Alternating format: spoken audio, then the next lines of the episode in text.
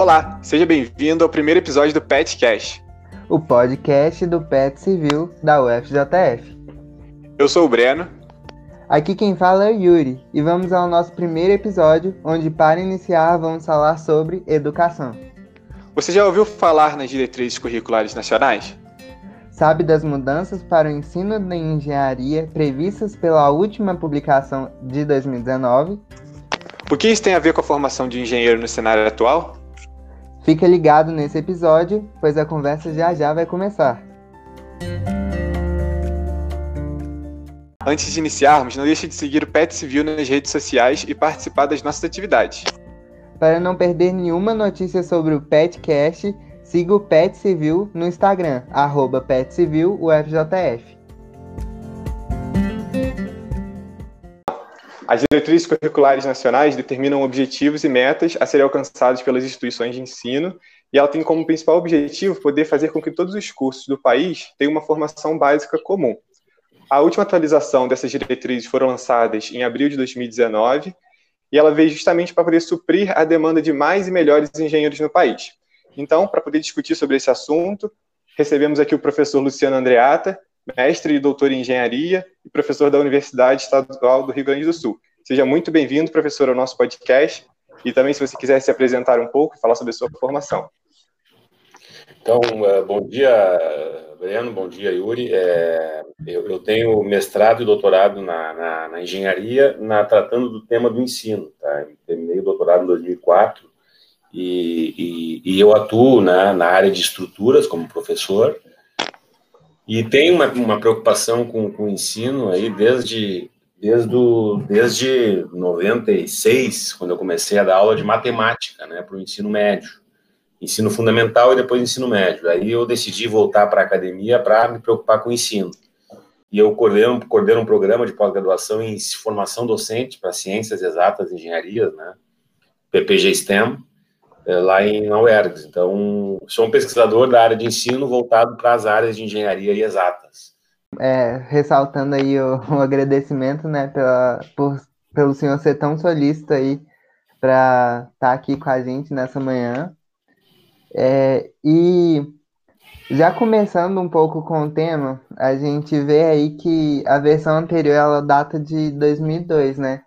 E hoje a gente vê que de 2002 para a nova versão do ano passado, em 2019, é, tinham várias lacunas que precisavam ser revistas, que é, tornavam é, necessário uma reformulação né, dessas diretrizes.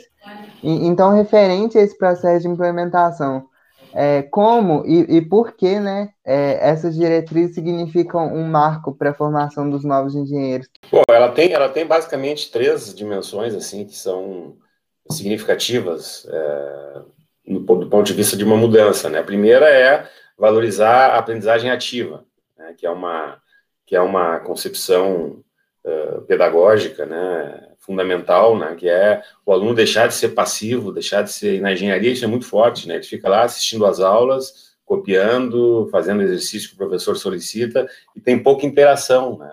Pouca participação no processo de aprendizagem. Então, a aprendizagem ativa é uma das principais dimensões. Outra é a questão é, da, da, valorização da atividade nobre do engenheiro. Qual é a grande, qual é a atividade nobre do engenheiro? A, a atividade mais nobre do engenheiro é, é o projeto. Né? Para solucionar um problema, eu tenho que ter uma base técnico-científica e eu tenho que fazer um projeto. Então, por exemplo, uma grande mudança não é mais trabalho de conclusão de curso, é projeto final de engenharia. Então, se o aluno, por exemplo, quiser fazer um projeto estrutural de uma edificação, em vez de um TCC, uma monografia, as novas diretrizes prevêem isso. Né? Então, às vezes, a gente fica focado no TCC, em um aluno fazer um trabalho científico, uma monografia e tal, quando, na verdade, ele até pode vir a ser um, fazer um mestrado, um doutorado, vir a ser um professor. É importante as habilidades que os alunos desenvolvem ao redigir uma monografia, mas por que não fazer um projeto? Né? No Rio Grande do Sul, a escola de engenharia original era do estado do Rio Grande do Sul, lá no início do século XX. E os trabalhos de conclusão de curso eram era a solução de problemas reais do Rio Grande do Sul, do estado fazer um projeto de uma ferrovia, entende? Fazer um projeto de saneamento, eram problemas oriundos da, do estado, da província do Rio Grande do Sul na época, né? os TCCs das engenharias, lá no início do século XX. Então, isso veio com força nas novas diretrizes. Né? E, e, e, um terceiro aspecto, é, mais assim, estrutural mesmo, né, na concepção dos novos currículos, dos novos projetos pedagógicos de curso, é, é o ensino por competências. Então, agora, o foco principal dos projetos pedagógicos dos cursos tem que ser as competências que o aluno vai ter que ter. Né? Ele vai ter que saber fazer e não simplesmente saber, e não simplesmente conhecer a matemática, conhecer a física, conhecer a resistência de materiais. Ele vai ter que saber, ele vai ter que desenvolver competências com essas, com esses conhecimentos técnicos científicos. Seja fazer um projeto estrutural, seja fazer o acompanhamento de uma obra, né? Então o foco vai ter que ser as vão ter que ser as competências. Né? Essa é uma das grandes um dos grandes marcos assim da das novas diretrizes é o ensino por competências. É, e bom, professor, a gente tem aí 17 anos de diferença, né, de uma diretriz para outra, né, para a diretriz de 2002 e de 2019. E nesse período a gente pôde acompanhar uma evolução muito grande, seja ela social, tecnológica, um desenvolvimento humano muito grande. E aí, a, por outro lado, esse desenvolvimento nas universidades dos métodos de aprendizado, dos métodos de ensino, talvez não teve é, uma atualização tão grande como teve esse desenvolvimento, né? Então, quais seriam os principais desafios da comunidade acadêmica, no geral, desse, desse grande período sem essas atualizações? os desafios maiores, do meu ponto de vista, é, é, é a, primeiro lugar, a, a, valorização dessa, dessa atividade uh, pedagógica por, por parte dos professores. Né? Então, precisa haver um reconhecimento da comunidade acadêmica e científica do Brasil e internacional também, uh, daquele professor que tem a preocupação com o ensino. Porque hoje o que, que vale, o que, que é importante, o que, que dá status acadêmico? É o cara ser um pesquisador, né? o cara ser publicar os seus artigos em revistas internacionais, a um, tudo isso é muito importante e merece muito mérito. Agora, o professor que se preocupa com o ensino, com a graduação, com a melhoria das práticas pedagógicas, também precisa eh, ter esse reconhecimento. Né?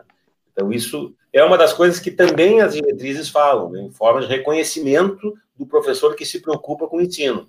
Porque, porque por mais que a gente, que a gente saiba que, é, especialmente nas universidades públicas, tá? isso tem que, tem, que, tem que ser um, uma. tem que vir de baixo para cima, da base, não adianta impor uma solução dessas numa universidade pública, por exemplo, onde existe muita autonomia uh, por parte dos professores, eles precisam se engajar nesse processo. E para se engajar, eles têm que acreditar e ser reconhecidos por isso. Então, eu acho que um grande caminho é esse. E outro grande caminho é o que vocês estão fazendo, né? O movimento de vocês, né? Foi muito, é, eu considero muito importante, porque vocês são o futuro, né? Vocês são, são a base de todo o processo de transformação é, é, pedagógica, tecnológica, para mudar isso, como você bem enfatizou. Quer dizer, o, mundo mudou muito. Pega um mundo, pega um hospital, pega uma indústria, pega qualquer dimensão da sociedade aí, como era 100 anos atrás e como é que é hoje. E pega uma sala de aula.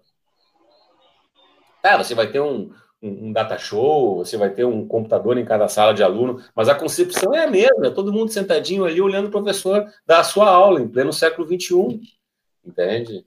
Eu acho que um panorama geral dos desafios é esse. Os desafios são muito grandes. Né? E tá aqui, ó. Tá na cabeça de cada um. A transformação tem que ser dentro.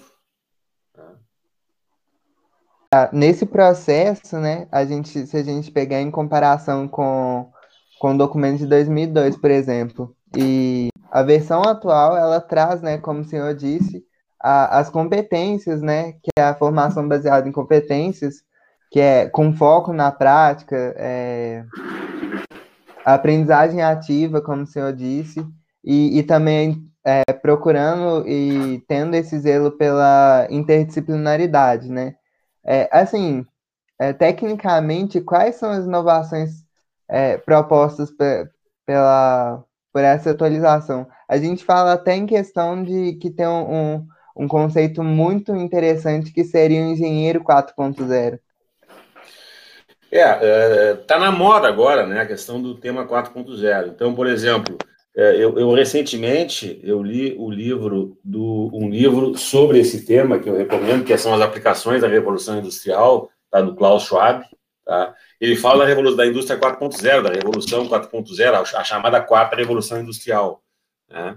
Então a gente ainda está ensinando a primeira. Então, se você olhar o ensino de algumas disciplinas aí, a gente está na primeira revolução industrial ainda. Né? Então, a gente precisa uh, realmente se apropriar desse novo conceito. Então, o que que, por exemplo, olha as leituras, por exemplo, ó, esse livro aqui é um livro que eu leio recentemente, recentemente, esse livro aqui, por exemplo, do, do Yuval Harari, Homo Sapiens, e o outro livro dele, Homo Deus, o que tem de engenharia nessa leitura aqui, biotecnologia, big data, uma série de temas que são de interesse da engenharia, né? vários livros, né? Esse livro aqui que fala da, da sociedade com custo marginal zero, né? Quer dizer, os serviços estão cada vez, os serviços estão cada vez mais baratos, né? E esse livro aqui também é um livro muito interessante, Os Robôs e o Futuro do Emprego. Né? Isso tudo é preocupação da engenharia. O que, que a Revolução 4.0 vai fazer ou vai trazer para o Brasil, por exemplo? Que tipo de benefício a gente vai ter com essa, com essa transformação tecnológica? A gente vai simplesmente dizer, parabéns, Google, parabéns, Apple, parabéns, Amazon, vocês são o máximo. E nós, essa cadeia, ela concentra recurso tecnológico e econômico na mão de três ou quatro empresas. Entende? E o que sobra para nós, por exemplo, o Brasil, aqui com a Revolução 4.0, é isso. É, é, é, é, é a beirinha lá da cadeia onde não, nós não temos a mínima interferência na, na transformação tecnológica, no desenvolvimento tecnológico, no software que, que, que, é desenvolvido e que opera esses sistemas. Então, isso é preocupação da engenharia. Tá? A gente tem que estudar a Revolução 4.0, isso tem que ser tema de disciplina de engenharia. Tá? Então, eu vou dar um exemplo, que eu trabalhei numa disciplina chamada Tecnologia e Desenvolvimento, nome da disciplina, que é inspirada no professor Baso, lá de Santa Catarina. A disciplina estuda a questão dos impactos da tecnologia para o desenvolvimento humano e social. Então, aí eu fiz um estudo nessa disciplina, estatístico, com os alunos, a gente modelou uma curva que relacionou índice de desigualdade com índice de desenvolvimento humano. Pegamos vários países do mundo, ou seja, trabalhamos matemática e estatística a partir de uma realidade importante, social e real. Né? Então, por que, que a gente vai ficar pegando modelos prontos, artificiais, para fazer com os alunos, a gente pode trabalhar em cima de uma realidade que precisa ser problematizada. Né? Eu tenho que problematizar essa realidade. Né? A gente tem um monte de tecnologia, as coisas estão muito mais fáceis de fazer, a gente tem recursos para fazer tudo, e uma pandemia para o país. Um problema sanitário, que já era para ter solução para isso, para o Brasil. Por quê? Para onde que está indo todo o recurso tecnológico, o benefício das tecnologias que estão sendo desenvolvidas nesse país? Para onde que está indo? Para a sociedade? Que para com uma pandemia? Está tendo melhoria? Está tá reduzindo a desigualdade econômica entre, os, entre as pessoas, entre as sociedades? A pobreza, a miséria está tá, tá diminuindo? Né? Isso aí é problema de engenharia, porque a gente faz a tecnologia. A gente faz o que que a gente faz? Legal. O que que a gente faz? Os, os, os currículos estão dando conta. Mas por que que a gente faz? Os currículos dão conta? Por que que a gente está fazendo essa tecnologia? E outra coisa, para quem que a gente está fazendo a tecnologia? Engenheiro tem que saber para quem que ele está fazendo. Isso tem que discutir nas engenharias. Né? É, professor, isso é um tópico muito legal, né? Da gente poder falar de e saber para que, que vai servir a engenharia e colocar a engenharia a serviço realmente das questões sociais, as questões humanas, né? Já faz mais de um ano, né, dessa, que lançou essas diretrizes e essa mudança, como você disse, deve sair de cada um, né, da cabeça de cada um. Então, para nós alunos, como que a gente tem como prever como vai ser esse, esse momento de, de implementação dessas novas diretrizes e, principalmente, qual deve ser o nosso, nosso comportamento, o nosso posicionamento em relação a essa mudança, com o objetivo de querer poder realmente fazer engenharia, mas poder é, acrescentar algo na sociedade, acrescentar algo ao mundo, né, de uma maneira positiva. Não, eu acho que vocês, tão, vocês têm que se apropriar das novas, das novas diretrizes. Se eu não me engano, é 2022 se eu não me engano, até o final de 2022, os cursos têm que estar adaptados para para as novas, os projetos pedagógicos dos cursos têm que estar adaptados para as novas diretrizes, tá? Se eu não me engano, no final de 2022. Tem um tempo aí, um prazo, né? Então, assim, vocês têm que estar a par do que está fazendo, do que está acontecendo, Né? Você tem que estar par das novas diretrizes, tem que chamar essas pessoas para, através das organizações estudantis, né, das engenharias, né, fazer esse movimento, porque isso é os alunos que têm que fazer, não precisa de professor. Esse movimento dos alunos para esse para essas, essas questões. E, e, muita leitura, né? É o que eu digo. O que, que, que eu li aqui? Eu mostrei para vocês algumas coisas, né? Eu li esse, esse livro aqui sobre, por exemplo, as novas diretrizes, as novas diretrizes, sobre a nova geração, a geração uh, Centennials, ou a geração iGen, né? Como é chamada, a geração do, do, do iPhone, né? O quanto que essa, o quanto que a tecnologia está transformando as gerações, né? Ou demais. Olha o que eu estou lendo. Aí. Dizer, pô, o que, isso aí tem a ver com engenharia, né? Uh, então, isso tudo são leituras que, que ajudam a compreender é, é, o, o para onde que a gente tem ido, né? Para onde que a nossa civilização está indo com a questão tecnológica. Né? A gente está tá vivendo um desafio civilizatório hoje. Né? Na verdade, a gente está com uma série de problemas gravíssimos no mundo, né? Imigra problemas de, de, imigração, problemas de preconceito, problemas de, de, de, de, de, racismo, que agora chama, chamam de supremacistas, né? São racistas. Né? Então, o mundo, nós estamos ainda, uh, tem pessoas que ainda estão, existem ideias circulando pela sociedade, em especial através das redes sociais, através de fake news, que são ideias da Idade Média. Ideias da Idade Média, que, que, que, não, passa, não passaram pelo crivo de uma Revolução Francesa, por exemplo, uh, onde a concepção de mundo se tornou mais humanitária, mais igualitária, mais libertária, né? Os caras estão lá ainda, entendeu? Cultivando ódio, cultivando o preconceito, né? Então, nós estamos atrasados em termos civilizatórios, muito atrasados. E festejando que tem robozinho para isso, robozinho para aquilo, aplicativo para isso, aplicativo para aquilo, entende? Isso é um problema gravíssimo que a gente está vivendo. Não vê quem não quer, não vê quem não quer. Acaba que a gente tem aí é, desenvolvimento de, de novas tecnologias e tal, mas até que ponto é, essas tecnologias são para o bem realmente, né? É, a gente vê aí que, que é, você produz tecnologia, mas ela não está acessível a todo mundo. Então, de que forma que isso pode influir na sociedade? É, é, é realmente muito complicado isso. É, a, a, essa chamada Revolução 4.0, né? E é, com, como que isso define né, a, a prática profissional da, na engenharia? Como que a gente pode traçar o, um perfil de um engenheiro depois disso, né? Bom, o, o engenheiro, tá? É, a engenharia é, é, uma profissão extremamente corporativa, né? não corporativista. Tá? Corporativa, quer dizer o quê? Que predomina as corporações. Ou seja, o que, que o grande engenheiro, qual é o sonho do, do, do engenheiro, uh, do, futuro, do futuro engenheiro? Trabalhar numa, numa, numa indústria, numa empresa, numa, Entende? Quer dizer, não existe um incentivo para a atividade, por exemplo, como profissional liberal. Né? Não existe como é na medicina, como é na, na, no direito, medicina mais, né? Quer dizer, valorizar a atividade do profissional liberal, ou seja, ele vai trabalhar para ele, ele vai prestar serviço para a sociedade diretamente, né? Então, a engenharia não, a engenharia é dominada pelas corporações, pelas indústrias, pelas construtoras, pelas associações das construtoras, né? Então, é, é, é, isso, isso inibe né, o poder de, de pensamento crítico do engenheiro. Né? Ele tem muito pouco espaço como profissional para desenvolver o pensamento crítico, porque ele é um, como é dizer, ele é uma peça de um sistema opressor economicamente, entendeu? E ele não se deslinda desse negócio. Né? Se tu é um profissional liberal, tu tem outra autonomia para trabalhar na sociedade. Se você é um médico, trabalha, atende num convênio, atende no outro, atende particular, e você tem seu consultório. Agora, quantos engenheiros têm o seu escritório? E trabalham eles com o seu CPF, ou mesmo com o CNPJ dele, né? Eu vejo muito pouco isso. Muito pouco incentivo para atividade liberal da engenharia. Então, isso, esse é um fator que também precisa mudar. Não adianta a gente mudar só. Talvez as novas diretrizes e essa nova concepção também ajude a transformar um pouco isso, né? Quer dizer, a engenharia é dominada pelas grandes corporações. Né? E isso, isso oprime o pensamento crítico. Outra questão, no Brasil, como a gente tem pouca produção de tecnologia e pouco desenvolvimento tecnológico, os engenheiros que têm mais sucesso, onde é que eles vão trabalhar? O engenheiro que está bem hoje, onde é que ele está? No setor de vendas, no setor comercial das empresas.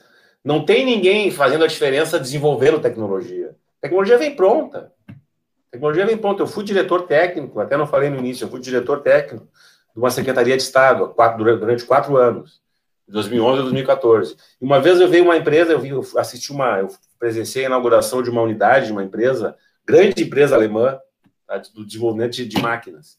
E eu disse, pô, vamos fazer um projeto de inovação aqui para a gente desenvolver produtos novos. E não, mas isso aí tudo é feito na Alemanha. Todo o setor de P&D da empresa é na Alemanha. Ou seja, vem para cá o que? A máquina pronta. Então o que, que o engenheiro vai fazer? Se a máquina está pronta, vai vender. Vai ganhar mais, vai ser mais valorizado economicamente, vai poder pagar melhor as coisas para a família dele, vai poder dar conta melhor dos seus compromissos financeiros e vai trabalhar no setor comercial. Então, engenharia não é vendas. Entendeu? Engenharia é desenvolver produto, desenvolver processo, fazer projeto. Né? Essa é uma grande limitação que nós temos. Né? A pouca. A gente teve um grande boom da área naval, por exemplo, e da área de, de desenvolvimento de plataformas, execução, projetos de plataformas marítimas, nos últimos lá 10 anos. Agora, de novo, caiu. Não tinha engenheiro para desenvolver para fazer plataforma marítima, porque não tinha o conhecimento técnico. Né? E aí a cadeia toda foi incrementada começou a se buscar esses recursos, os engenheiros começaram a se capacitar para isso. Isso que é engenharia. Entendeu? Engenharia não é ser representante comercial e vender coisa para o Brasil inteiro. Vender bomba, vender máquina para o Brasil inteiro. Tá legal, até bom que engenheiros trabalhem no setor de vendas. Mas isso aí é, um, é isso aqui da engenharia, né? É, e o professor, é, principalmente essa mudança tem a ver mais com a parte, o individual do, do engenheiro, né? Mas na, é, na universidade, tem alguma, algum modelo, algum exemplo que a gente pode dar de como essa, esse, essa ideia do engenheiro do futuro pode ser desenvolvida pela universidade? O que a universidade pode fazer para ajudar no desenvolvimento desse engenheiro? Ela tem que mudar o projeto pedagógico do curso, que é a, a espinha dorsal do curso. Né? E, e, esse projeto pedagógico do curso, ele vai precisar levar em conta essas coisas que a gente está falando. Né? Uma cadeira como essa, tecnologia de desenvolvimento, por exemplo, é fundamental. Né? E não adianta só criar uma disciplina nova. As disciplinas normais, as disciplinas usuais, elas têm que começar a fazer aplicações voltadas para essas coisas. Né? E não significa que tem que fazer uma transformação total na disciplina, mas a pessoa tem que ver que esses livros aqui. Eu sou professor de matemática, eu faço pesquisa, verdade? e eu leio esses livros todos aqui, porque é uma coisa que me interessa. Né? Então, isso tem que estar no programa, no programa das disciplinas, né? O, esse livro, Homo Deus, por exemplo, do, do, Yuval, do Yuval Harari, esse historiador israelense, o que tem de engenharia no livro como Homo Deus, por exemplo, é uma coisa fantástica. Então, esse livro tem que estar na, na alimenta de algumas disciplinas tecnológicas. Né? Então, não é só criar disciplina nova. As disciplinas também têm que se transformar e através de, de, de, de projetos interdisciplinares. Né? Então, você pode criar lá, por exemplo, Pode ser um semestre lá. O tema desse semestre é a biotecnologia. O tema transversal. Aí todas as disciplinas vão trabalhar em torno desse tema transversal. E aí eu vou ter relações entre as disciplinas que nos levem para esse tema. E assim tem que pensar junto com o corpo docente. Né? Eu acho que essa é a grande função da universidade, é transformar os seus projetos pedagógicos nos cursos. A gente sabe que então, tem, a gente tem mais de um ano já dessa dessas diretrizes novas que foram lançadas. E referente ao âmbito acadêmico, a gente vê uma possível é, implementação vai ocorrer de, de, maneira certa, ocorre de maneira satisfatória no Brasil, ou isso ainda está sendo muito pouco desenvolvido? Porque a gente, como aluno, não tem muita ideia de como que os professores estão lidando com toda essa, essa mudança e tudo mais. Mas a gente, você como professor, a gente pode ver que isso será uma boa implementação, vai conseguir ser implementado, ou ainda tem muitas dificuldades que pode fazer com que essas diretrizes não sejam bem implementadas na educação brasileira? A gente está vivendo um momento muito difícil no Brasil, né? Uhum. A gente não tem o ministro, ministro da Educação né, ainda, a gente não tem o ministro da Saúde, ainda é interino. A gente está vivendo um momento onde está se pensando muito pouco, né? E tudo que a gente faz em termos de pensamento crítico está sendo uh, condenado, oprimido. O Paulo Freire virou, virou em algumas rodas de conversa, em alguns ambientes uh, uh, convívio das pessoas, é, virou uma pessoa defenestrada. Então, um, pensador, educador, como Paulo Freire, ser uma pessoa defenestrada no, no Brasil, sendo um cara reconhecido internacionalmente, é triste. Então, a gente está vivendo um momento, né? A gente está vivendo um momento, e não começou em 2019, tá? Eu não estou fazendo aqui, não começou em 2019, começou antes, tá? a gente está vivendo um momento de, de, de, de muita. Um momento de. Por isso que esse título é interessante. Nós estamos vivendo uma idade das trevas aí. Que acho que tem que pensar sobre isso. E atrapalha realmente a implementação de uma de um, de uma, de um projeto como esse, tá? Das novas diretrizes. Atrapalha, atrapalha muito, né? Eu, assim, é, é, semestre, semana retrasada, eu fui convidado pela Universidade Federal de Rio Grande, aqui do, do Rio Grande do Sul, para dar uma palestra, conversar com os professores sobre as novas diretrizes. Então, eu vejo que está havendo algum movimento, sabe? Vocês estão atrás disso, está acontecendo. Mesmo com toda a dificuldade que a gente está tendo de um processo crítico mais consolidado no Brasil atualmente, em alguns outros países também, eu acho que está acontecendo alguma mudança, as pessoas estão se preocupando com isso. Né? E essa deadline aí para implementar também é importante, né? Está obrigando os cursos a se repensar, né? Então, as novas diretrizes em si são uma grande vitória, tá? O fato delas existirem e delas exigirem uma deadline para que isso seja implementado. Sim, professor Luciano, como o senhor já disse, já haviam problemas na educação, né? Ainda mais que muitas vezes faltava o esforço coletivo de fazer mudanças. E ainda para somar isso tudo, a gente tem a quarentena que chega sem bater na porta e a gente vê que muitas instituições de ensino já aderiram ao modelo à distância.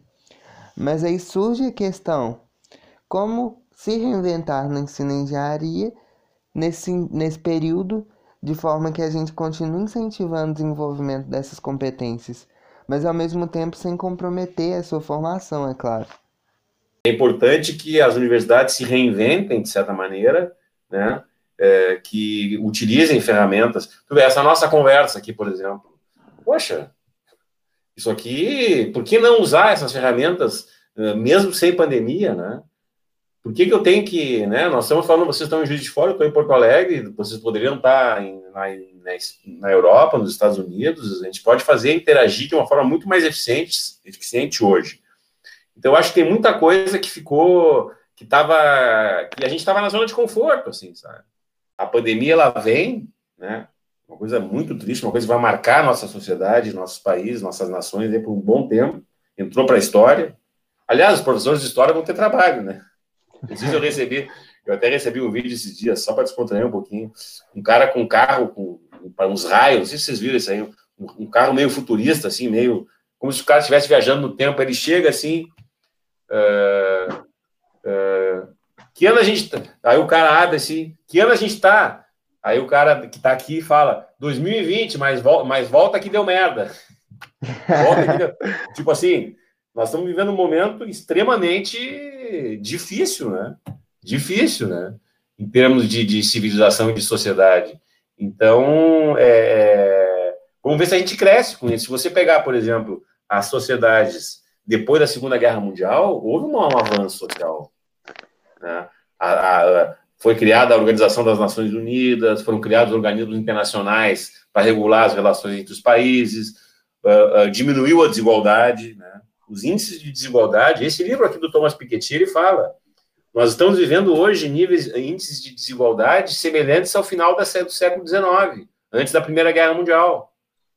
Entendeu? Então a gente está. E a Segunda Guerra foi um, um conflito. Não estou dizendo que guerra é bom, estou dizendo que as sociedades se reorganizaram, se reestruturaram e distribuíram renda de uma forma mais, mais, mais efetiva. Ali de 1950 até 1980, vamos dizer assim, foram anos importantes para a civilização ocidental, principalmente. E, e, depois de 1980, começou a coisa começou a complicar de novo. Nós estamos aumentando o nível de desigualdade. Talvez a pandemia seja uma nova guerra mundial, digamos assim, que faça. É a minha esperança, entendeu? Que faça com que a sociedade se dê conta que um precisa do outro, né? E que a gente precisa se preocupar com coisas coletivas e não só com, com coisas individuais, né?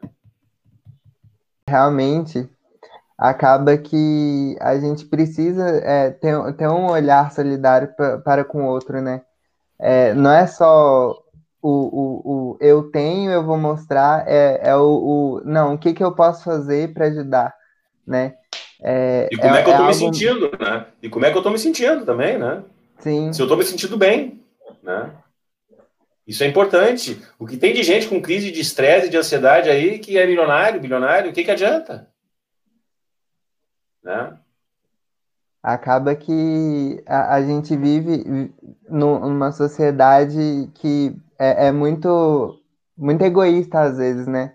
Às Total. vezes não, na maioria das vezes. Completamente individualista. É, então, a gente tem que buscar, né, é, maneiras de, de, contornar isso e mudar, né, a, tentar trabalhar de alguma forma para mudar isso na sociedade.